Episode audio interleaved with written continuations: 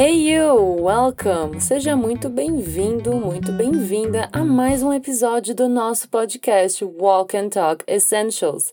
Eu sou a teacher Carol Guerreiro da Fluency Academy e eu quero alegrar a sua semana com um pouco de inglês nesse Walk and Talk. Bora aprender e praticar? A gente vai ouvir um diálogo em inglês entre dois nativos e depois eu vou te explicando cada frase. E você vai repetindo junto comigo sempre que ouvir esse som aqui. E assim você pratica a sua pronúncia. Então já sabe, tem que soltar a voz, que é justamente para você desenrolar alguns sons que não são comuns no português. Nada de vergonha, hein? É falando, é gesticulando que a gente mais aprende. Deal? Combinado? Lembre-se que você pode acompanhar por um material extra que preparamos para você em forma de artigo lá no nosso portal. Para acessar esse artigo é só clicar no link que está na descrição desse episódio. Lá você tem a transcrição do diálogo, a tradução e uma sessão de expansão de vocabulário.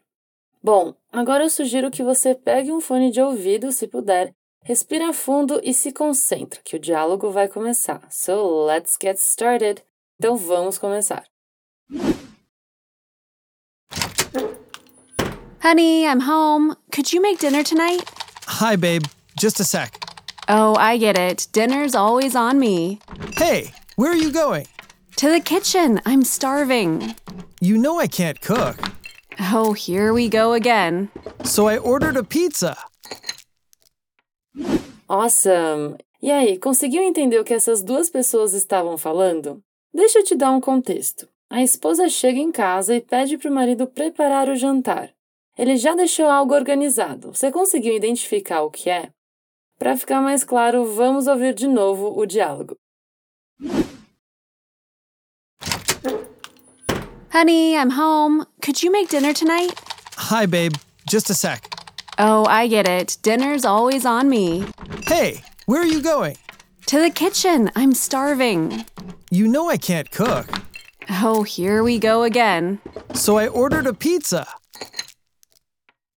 Alright, let's begin. Vamos começar. Nosso diálogo se inicia com uma moça dizendo Honey, I'm home.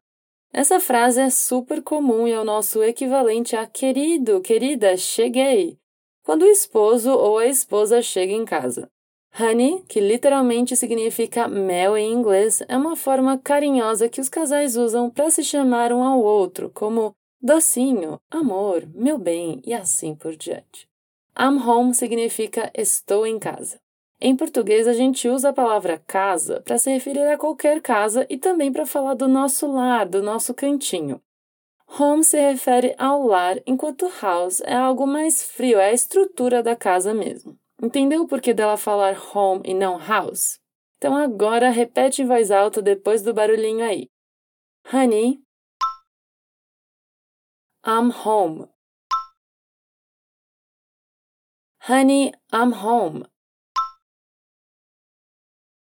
Good job, bom trabalho. Retomando, ela diz em seguida: Could you make dinner tonight? Could you make dinner tonight? Esse could you é uma forma de perguntar: Você poderia? E make dinner tonight é fazer o jantar hoje à noite. Make é fazer, dinner é jantar e tonight, que se escreve tudo junto, é hoje à noite. Beleza? Então, bora repetir essa próxima frase? Could you make dinner tonight? Could you make dinner tonight?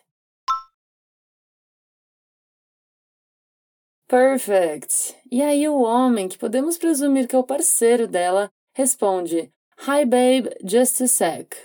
Hi significa oi, e babe é uma forma mais amorosa de dizer baby, que além de significar bebê, é um modo carinhoso de chamar o seu parceiro. E depois ele diz just a sec, que seria só um segundo. Aqui ele encurta a palavra second quando diz sec. Just a sec ou just a second é o mesmo que só um segundinho, só um momentinho. E começa a digitar no celular. Agora vamos praticar a pronúncia dessa frase. Come on. Hi. Babe. Just. A sec. Hi, babe. Just a sec. Great job. Ótimo trabalho. Aí a mulher responde: Oh, I get it. Dinner is always on me. Que significa: Ah, entendi. O jantar é sempre por minha conta. Essa frase tem algumas expressões importantes. Get it, nesse caso, significa entender. Oh, I get it. Ah, entendi. Saquei. E depois ela diz: Dinner is always on me. Quando a gente vê essa estrutura is on me, ou is on him, ou is on you, é um modo de dizer que algo, que nesse caso é o jantar, é a sua responsabilidade. Então, dinner is always on me seria que o jantar é sempre comigo, é sempre por minha conta, é sempre minha responsabilidade. E aí, você sabia dessa?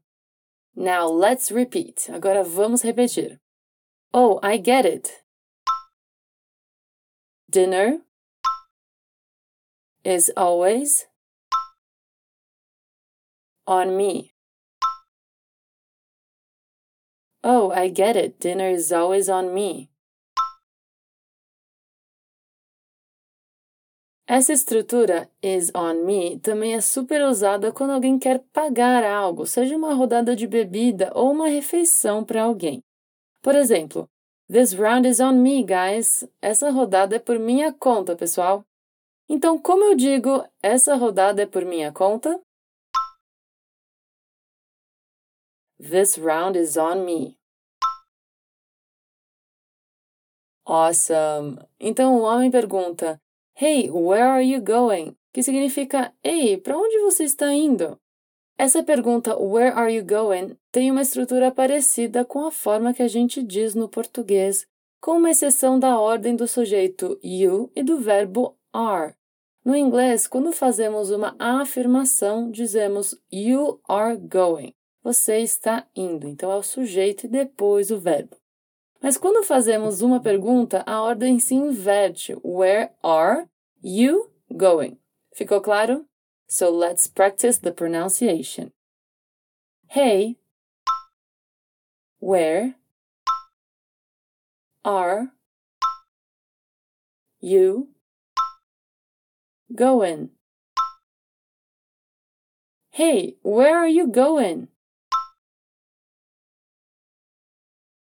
Nice, boa.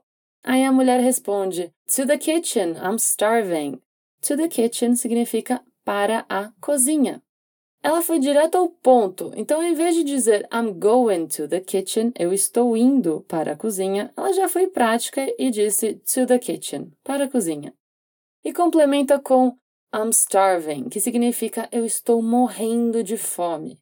Esse verbo to starve dá ênfase na fome.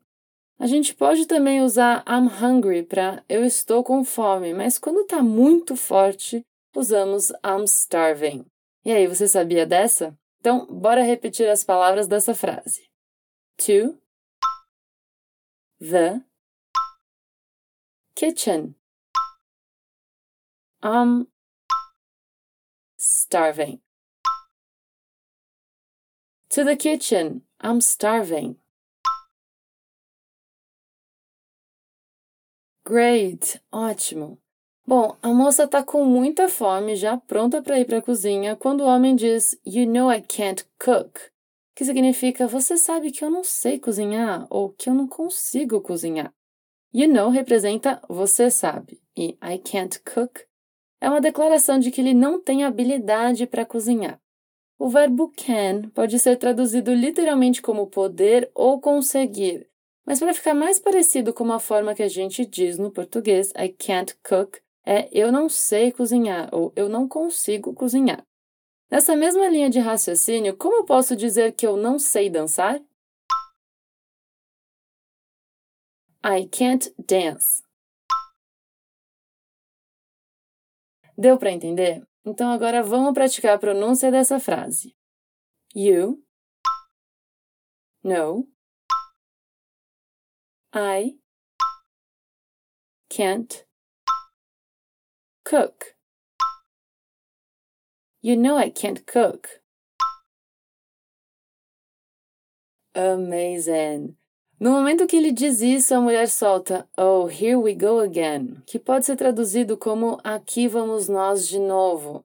Essa expressão é bastante usada no inglês quando alguma coisa que sempre acontece vai acontecer de novo. Provavelmente ela já ouviu o parceiro dizer que não sabe cozinhar e disse Here we go again como se fosse Ai, lá vem a mesma historinha. E aí, você conhecia essa expressão Here we go again? Então vamos repetir em voz alta aí. Oh, here we go again. Oh, here we go again. Very, very good. Muito, muito bom. Então o homem retoma o que estava dizendo quando fala So I ordered a pizza, que significa então eu pedi uma pizza. O verbo to order é muito usado para fazer pedido de comida, seja no delivery ou dentro de um restaurante.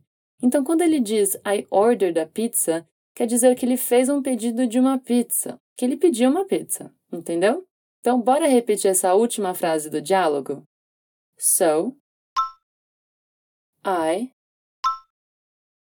ordered a pizza. So I ordered a pizza. Perfect.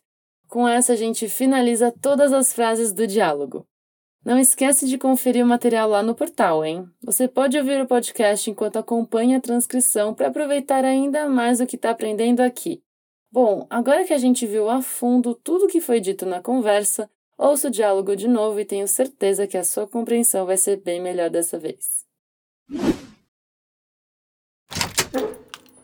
Honey, I'm home. Could you make dinner tonight? Hi, babe.